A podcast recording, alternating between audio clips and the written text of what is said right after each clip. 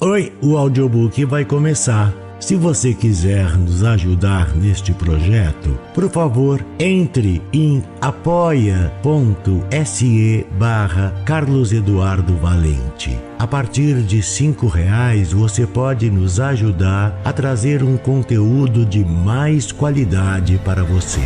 Você também pode se inscrever em nosso canal do YouTube e tornar-se membro para ter conteúdos inéditos antes de qualquer outra pessoa. Espero que gostem do que vão ouvir. Um grande abraço a todos. Use seu fone de ouvido para uma maior imersão.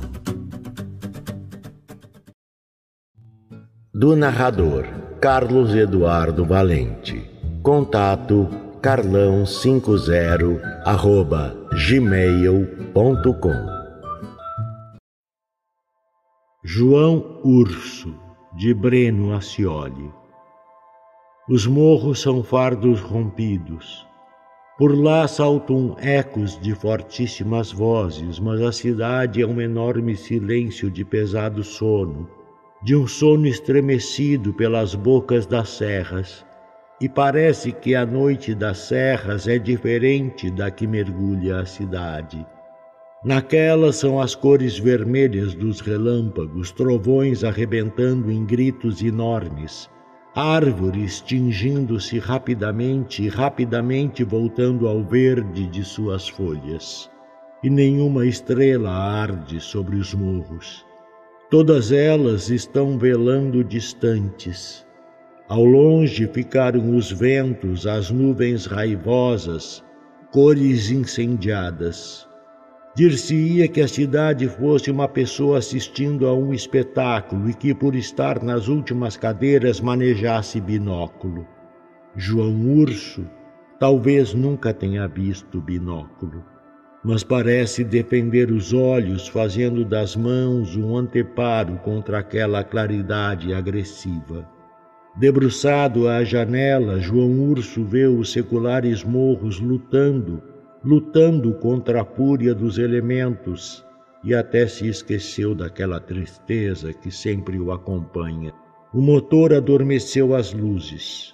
Somente os vultos brancos das torres da matriz salientam, nítidos, cones suspensos, imóveis, ferindo a noite. O muro do hospital e seus pavilhões também são manchas visíveis, embora mais fracas. E se não tivessem pintado a cadeia de vermelho, seria outra mancha a se destacar, um ponto gordo de velho telhado dormindo com suas castigadas paixões. João Urso suspende a gola do pijama, esfrega as mãos. Os gameleiros e as caraibeiras Todas as árvores da cidade, da beira do rio, estão quietas, sem vento algum a sacudir ramos, a girar o pequeno catavento do posto de meteorologia. Canoas presas em forquilhões como se estivessem sobrecarregadas e não pudessem rumorejar. São enormes abandonados tamancões. As ruas sem bêbados, sem notívagos, nem cachorros uivando. O espetáculo das serras, somente João Urso a ele assiste. Quando os relâmpagos mais fortes entram com uma vermelhidão pela janela, fazem doer-lhe os olhos. Por um instante mostram pedaços da sala de jantar, cadeiras retratadas num espelho oval, um metro de parede preenchido por um quadro do Sagrado Coração de Jesus um Deus de manto azul e vermelho, sustentando na mão esquerda o globo do mundo, a direita repousando sobre o peito como se estivesse aliviando uma profunda dor. E quantos retratos dos antepassados de João Urso ficam tingidos, sangrando na luz dos relâmpagos. Como o velho piano pareceu ensanguentado, quando os relâmpagos avançavam pelo lado do rio, a cristaleira parece ficar com as taças cheias de vinho, de vinho de uma estranha festa que ninguém quis beber. João Urso suspira. Baixa o rosto para a cidade, suspende os olhos para ver as torres, as estrelas ardendo. Sim, aquelas torres, aqueles sinos. Solta outro suspiro. Quanto tempo, quanta lembrança! E fixa os olhos como se de verdade estivesse vendo os sinos dentro dos cones das torres, os sinos repicando, acordando a cidade, anunciando uma tromba d'água. Desde pequeno gostava de pensar em coisas desse jeito coisas que alarmassem, fizessem correr pela sua espinha arrepios de medo. Como seria bom se uma tromba d'água caísse, fizesse um buraco no chão que, para se ver o fundo, fosse preciso lanterna. Uma tromba d'água que arrancasse telhados, decepasse pelo meio a estátua do imperador, quebrasse as correntes da cadeia, as barras de ferro que retalham os rostos dos presos quando vão ver a rua. João Urso chegou a rir, a rir como rira toda a infância, um riso que ninguém compreendia, que fez muita gente chamar-lhe de maluco. Ele mesmo não sabia explicar.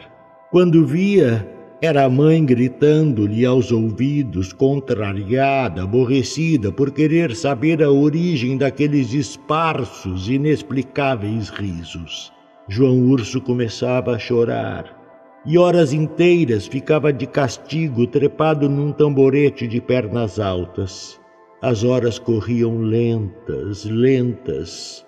De castigo, as mãos de João Urso sustentavam um livro de soneto e quantas vezes João Urso decorou versos de amor, postou-se diante da mãe para recitar o castigo. Às vezes, antes de terminar o soneto, a voz de João Urso parecia ter fugido. A boca se lhe rasgava, mostrando aqueles dentes cheios de limo. As bochechas se arredondavam e cheias espremiam os olhos transformando o rosto de João Urso enquanto ele ria aquela oculta e misteriosa satisfação. Volte já para o banco, seu maluquinho. Mais três, ouviu? João Urso sabia que mais três significavam mais três sonetos a decorar. Trepava novamente e voltava à realidade muito tempo depois, as pernas pendendo do tamborete alto.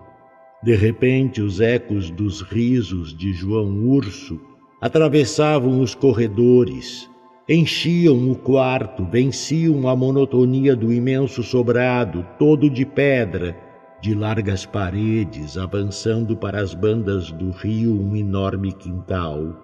Como dormisse no quarto vizinho, noites acordou ouvindo alguém chorar. Certificou-se de que era a mãe.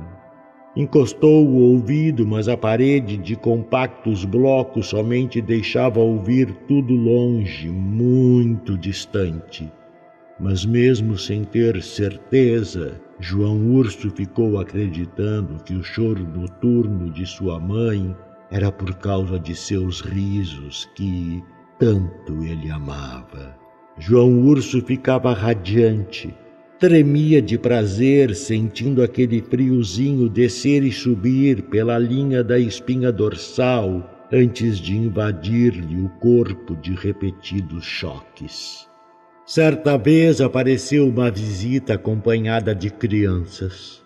Foram brincar no sótão. Debaixo ouviam gritos alegres de uma matinada, mas de repente uma longa gargalhada sufocou todos os ruídos estremeceu as crianças que dantes pulavam arcas, brincavam de esconder atrás de armários, de esteiras, ocultando-se em vãos de portas na sala de estreitos e sombrios degraus. As crianças começaram a chorar como se estivessem a pedir socorro. Ao meio do corredor, João Urso era um vulto rindo nervosamente, rindo às gargalhadas, enchendo de pavor as crianças que continuavam a chorar, chamando pelos pais, pedindo o socorro de alguém. Eram crianças chorando como se ouvissem vozes do outro mundo, gargalhadas de uma assombração terrível. Pensou ser castigado, ficar uma tarde inteira trepado no tamborete, ter que decorar muitos sonetos, de aguentar puxavantes gritos da mãe. Desceu muito triste e tristemente olhou da janela a rua escaldando no calçamento de lajes enormes, subindo como se quisesse alcançar os morros, donde voltavam os jumentos que iam roubar água do rio. E João Urso sentiu o coração disparar, encher-se de ódio e ao mesmo tempo de covardia. E se em vez de ser castigado fosse a igreja, disputasse uma lanterna que caminhava devagar na via sacra, iluminando? Era impossível. Mesmo que pudesse ir à igreja, não poderia segurar nenhuma lanterna. O padre proibira. As beatas se encheram de jaculatórias, de sinais da cruz e soltaram muitas vezes a palavra excomungado. João Urso, de lanterna em punho, ria à solta, tremia numa convulsão de estranho riso, como se suas mãos tivessem transformado a lanterna num globo, girando a bola do globo qual um menino de circo, uma acrobata de poderosas mãos. A via sacra fora interrompida Todos se afastaram, o padre de breviário aberto, os olhos pesados de espanto, o terço abandonado no braço direito como uma força inútil. As roupas brancas das filhas de Maria guardavam virgindades perplexas, aterrorizadas ante as gargalhadas de João Urso girando a lanterna as colunas da nave respondendo aos gritos, uns ecos abafados, ecos que se sumiam por trás de altares, de púlpitos, subiam para o alçapão do coro pela caixa da escada. E no meio daquela satisfação misteriosa de João Urso, aspergiram água benta, enquanto o padre, de longe, todos de longe, rezavam em latim. João Urso bem se lembra daquela tarde, daquela água benta que secou nos punhos azuis de seu marinheiro, na gola de belbutina bordada de âncoras. Ele não havia esquecido tampouco o padre, as beatas, toda a cidade. Santana do Ipanema era uma voz que tudo transmitia, que não sabia guardar o mais sério dos segredos. Gente da redondeza soube da história. Nas feiras, no açougue, na prefeitura, nas casas das mulheres da Rua do Sebo, falavam da doença de João Urso. Imitavam-lhe as gargalhadas, rasgavam o silêncio das noites, arremedando-lhe os risos. Era moda rir como ria João Urso. Pensou no castigo e logo tirou da cabeça a ideia da via sacra tinha certeza, absoluta certeza, de que a mãe iria castigá-lo, prendê-lo no tamborete de pernas altas, encher-lhe as mãos de sonetos, de ternos sonetos que deveria recitar sem nenhum erro. Esperava pela punição, e como se fosse um condenado de poucos instantes de vida, Deixou-se ficar à janela, os olhos subindo com a rua, descendo pelo lado oposto, perdendo-se nas viagens de carro de boi chiando nas estradas. As lajes espelhavam, e o rio de águas mortas, como se se tivessem estagnado, se transformava num pântano onde canoas apodreciam. João Urso pressentiu os passos da mãe. Como procurasse defender as orelhas, enrodilhou os braços, afundando a cabeça. E esperou. Esperou tanto tempo que se volveu. E com espanto, viu a mãe chorando avançar os braços, estreitá-lo num longo e maternal abraço, chorando sempre, umedecendo-lhe os cabelos num pranto procurando-lhe a boca, os olhos, para cobri-los de repetidos beijos. No canto da sala, o tamborete tornava-se uma sombra amiga como as dos móveis. Terminava o sofrimento do tamborete de decorar sonetos. Mas em vez de João Urso chorar, acompanhar os soluços da mãe, encheu de gargalhadas todo sobrado, rindo nervosamente como rira na igreja, como rira espantando no sótão as crianças, qual se estivesse a despedir-se de um castigo, a afastar-se de uma odiosa prisão. E nas escolas, Professoras diziam assim quando pegavam alguém rindo sem razão, sem ver porquê. Será que está com a doença de João Urso? E nenhuma escola quis ensinar-lhe. Parece que por lá tudo se incendiou. Relâmpagos retalhando serras, ensanguentando árvores, debruçando manchas sobre a cidade, manchas de amplos reflexos que são nódoas de sangue nas torres da matriz, nos poucos sobrados, nos muros do cemitério.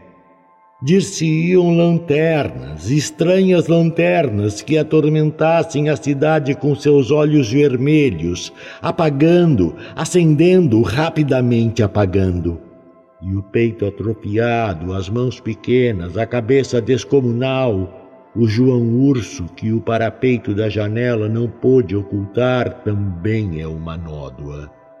As serras devem ter aprisionado os trovões. João Urso não ouve mais bocas se arrebentando como se quisessem rasgar o céu, explodir todos os segredos dos morros. Agora ele é somente tingido pelos relâmpagos, assanhado pelo vento, embalado pela cantiga da chuva que começou a cair. E ouve nas sarjetas a chuva marulhar, descer pelas lajes o canto de um pequeno rio, a força do vento inclinar cabeleiras e árvores chorarem o pranto de cabeleiras revoltas, desalinhadas. João Urso solta outro suspiro, desce a vidraça e fica vendo a chuva lavar o vidro, rolar rápidos pingos que se perdem nos caixilhos da janela. Agora ele mal percebe a cantiga da chuva.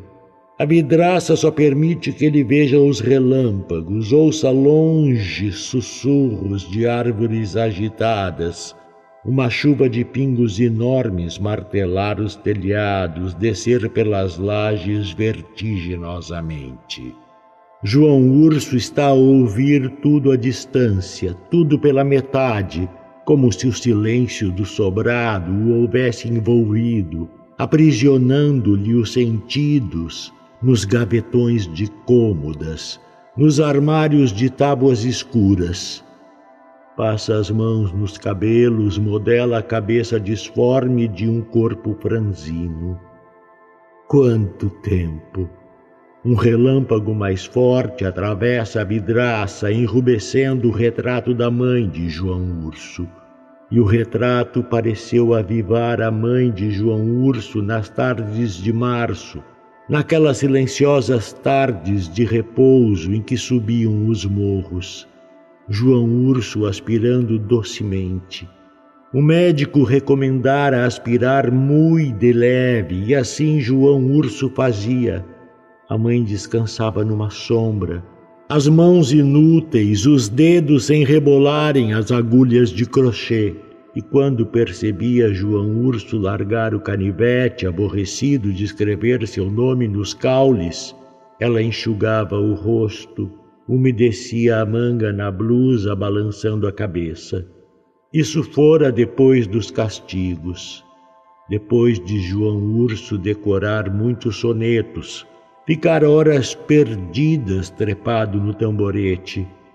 Ela pensava que os risos de João Urso fossem insubordinação, desobediência, e somente depois do escândalo da igreja, de as crianças chorarem amedrontadas no sótão, depois de toda a cidade arremedar João Urso, de escolas negarem-lhe matrícula, só depois disso tudo se lembrou de chamar um médico. E a receita foi respirar o ar puro das serras, respirar bem de manso, como se estivesse dormindo. O médico falava assim, como se estivesse dormindo. E quantas vezes João Urso viu a mãe alheia a tudo, falando sozinha, balbuciando irreverentemente, como se estivesse dormindo. Como se estivesse dormindo. Quantas vezes a mãe, rezando as matinas, encaixava sem perceber aquela frase do médico. Quantas vezes! E João Urso respirava como se estivesse dormindo, obediente, chegando mesmo a se deitar sobre as folhas, fingir adormecer. Como João Urso não deixasse de rir, uma viagem de cavalo depois do trem afastou-o das serras, dos comentários, da mãe, que ficou acenando cheia de lágrimas, acenando até os cavalos se perderem. Os especialistas se espantaram, consultavam-se em junta médica Nunca tinham visto aquilo, nunca nenhum tratado revelara tal doença. E João Urso continuava rindo, soltando enormes gargalhadas, gritos agudos que corriam pelos pavilhões como gritos de estranho pássaro ferido. Proibiram João Urso de ler as cartas da mãe. Nada de emotividade, nada de sentimento os médicos viam em João Urso um doente precioso. Escreveram para a Europa consultando sumidades. Multiplicavam-se remédios e um armário se encheu de frascos rotulados. Tratamento de João Urso. E ficavam desolados, completamente perdidos, quando depois de um novo remédio João Urso ria-se como se estivesse junto da mãe, subindo as serras para respirar mais puro. Um, dois, cinco anos, João Urso ficou no sanatório. Cinco anos de Natal despercebido, ausente das vésperas de São João, que ele as esperava ansioso, contando os dias. Voltou sorrindo pior, muito pior do que quando fora galopando, varando o mundo das caatingas, viajando no trem de Quebrângulo. Recife é do lado de lá. O braço do pai abriu uma curva, como se quisesse abraçar os serrotes, filhotes de dromedários nos morros verdes. Tal gesto parecia dizer: Estamos longe. Metiam a chibata, esporeavam e os cavalos alargavam as passadas, relinchavam, as ancas molhadas de suor como se tivessem acabado de atravessar um rio. Depois o trem de Recife correndo léguas inteiras de canavial, mostrando usinas de compridos bueiros. João Urso deslumbrava-se. O calor e a poeira eram-lhe indiferentes. O pai ia dizendo-lhes os nomes das terras, contando histórias daquelas usinas. João Urso suspendia a cabeça disforme e encontrava nos olhos do pai o brilho dos aventureiros. Quando conheceu o pai, já sabia falar. Todos os dentes já lhe haviam nascido. E às vezes via a mãe debruçada à janela esquecer-se na varanda a olhar as estradas com um olhar distante procurando aquele vulto que ela tanto sabia distinguir.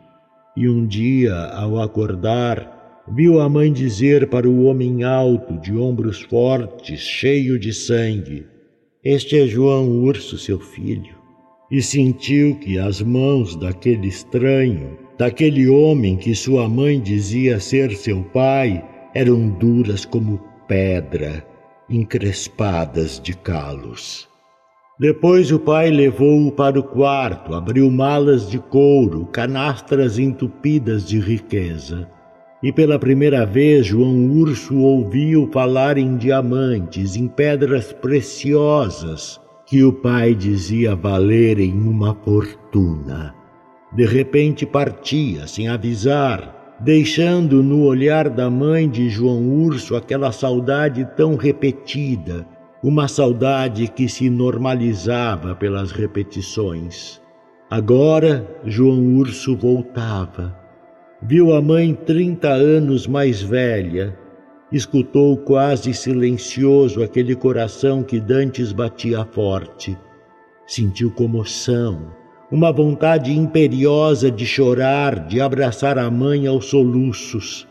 Abriu os braços, enlaçou o peito da mãe num violento aperto e começou a rir-se, a rir-se como nunca havia rido, um riso doente, entrecortado de gritos profundos, de alucinantes gargalhadas.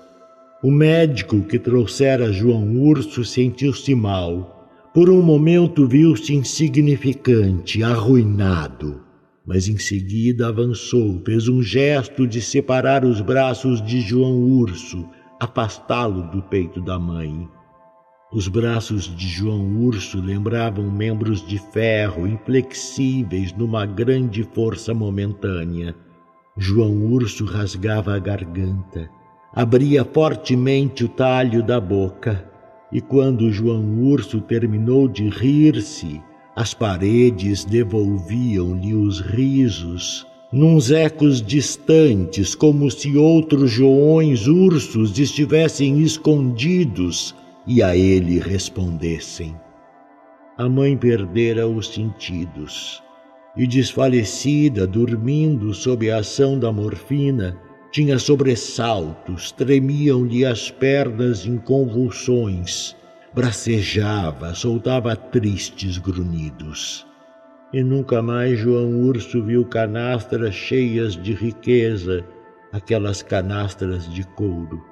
Nunca mais sentiu as mãos calosas do pai, nunca mais ouviu falar em diamantes como seu pai falara.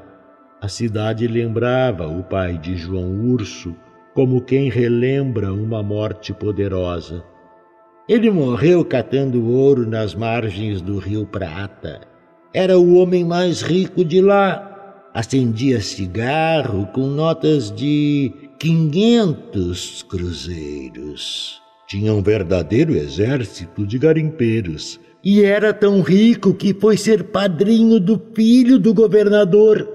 Outras histórias corriam na boca do povo, histórias quais contos de fada inadmissíveis à época. A mulher que andava com ele passava um ano sem aceitar ninguém. Ia descansar, refazer-se, e outra história contava de uma mulher que fora correr mundo, visitar todos os cabarés, viver em Paris como uma princesa, porque o pai de João Urso gostava dela e quisera que ela fosse se distrair. A vidraça não livra João Urso de ficar tingido numa nódoa de sangue. Os morros são traços vermelhos que trouxeram chuva uma copiosa chuva martelando os telhados, aumentando o volume do rio. E as águas do rio ficam turvas, cada vez mais encardidas. Quantas lembranças a memória de João Urso foi buscar, quantas recordações interrompidas, pedaços de seu triste passado, quantos João Urso reviveu, quantos? Nem as pêndulas ferem o silêncio do sobrado. Os relógios estão como mapas atrasados apontando horas de outro tempo, tudo à distância. E como se estivesse a lançar um derradeiro olhar sobre sua vida, João Urso se vê órfão de mãe, esquecido do pai que há tanto tempo não dava notícias, talvez morto ou morrendo naquela riqueza de que o povo falava. Vê-se afastado do mundo sem mesmo saber se os seus risos eram contagiosos. Até no sanatório os médicos tomavam cautela. Vivendo como um bicho que ama as madrugadas, o ermos das ruas adormecidas. E João Urso sentia-se feliz quando algum tresnoitado dava-lhe boa noite, pedia-lhe fósforo. E era com um olhar cheio de saudade que ele via o vulto se afastar. E também João Urso se afastava, temendo ser reconhecido, medroso de ver o tresnoitado fugir às carreiras, distanciar-se cheio de pavor ao descobrir que ele era João Urso. Gostava de subir para os lados do cemitério, procurar o posto de meteorologia e ficava muitas horas ouvindo o catavento girar, marcar a direção do vento naquelas quatro letras que olhavam para os quatro cantos. E uma vez João Urso viu aberta a casa dos aparelhos. Maravilhou-se diante dos termômetros dos tubos de mercúrio oscilando magicamente, de manso, apalpou, encantado, redomas de alumínio. Seus olhos se fixavam aquilo tudo, aquele mundo defendido por tábuas brancas riscadas de persianas, e sentiu-se dono de um mundo que somente ele visitava às madrugadas. Não se cansava de ver os termômetros, a geografia das constelações, traçando caminhos luminosos de cometas, de caudas brilhantes de astros longínquos. João Urso enfrentava a chuva, o frio, o calor de noites sufocantes. E se nessa noite ele não sai pela madrugada, não é por medo dos relâmpagos, não é por medo da chuva que não consegue lavar o sangue dos morros. Vontade João Urso tem de ir para junto dos tubos de mercúrio, caminhar debaixo da chuva. Mas agora, agora ele é um prisioneiro. Transformaram o velho sobrado numa prisão. Soldados batem queixo, guardam as mãos nos bolsos do capote, praguejam. Tem ordem de não deixar entrar nem sair ninguém. Os fuzis são ferros molhados, esquecidos como os soldados dentro dessa noite de tempestade. O delegado falara enérgico na frente de João Urso.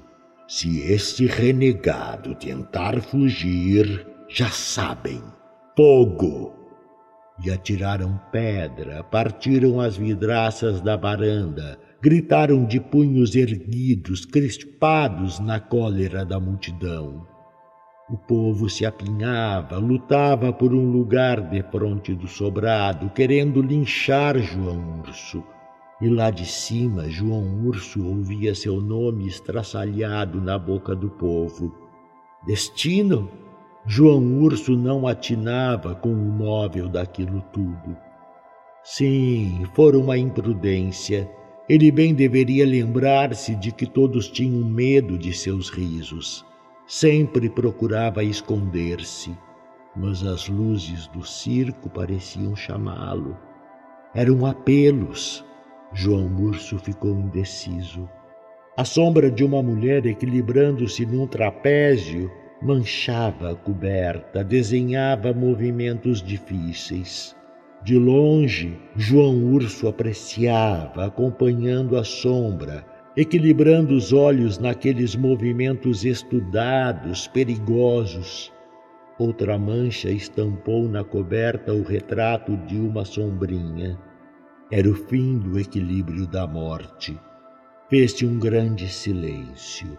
Todos pareciam criaturas mortas, porque ninguém respirava a bailarina ia saltar para um outro trapézio, a coberta do circo desenhando silhuetas de uma grandiosa função. Uma voz pediu mais silêncio e todo mundo ficou suspenso, de boca aberta, esperando. O homem do bombo suspendeu o braço para tocar quando se cumprisse o salto da morte, mas não pôde comemorá-lo efusivamente. João Urso havia se aproximado, chegando à porta do circo. E no momento do salto, quando os pés da bailarina voaram feito duas asas de lantejoulas, de estreitas calças de cetim vermelho, de um porta-seio robusto. Neste momento, João Urso soltou um agudo de um riso estrangulado, cortante, talvez o maior riso de sua vida.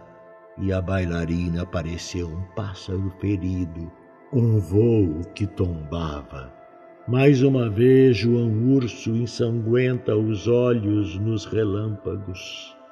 Aborrece o espetáculo dos morros a cantiga da chuva martelando as telhas, correndo sobre as lajes. E sente unicamente o desejo de dormir, esperando uma partida para muito longe, uma viagem que nem ele próprio sabe aonde terminar. Procura a cama, fecha os olhos, guardando dentro deles a geografia incomum das constelações a matemática dos termômetros amigos, o belo voo incerto da bailarina.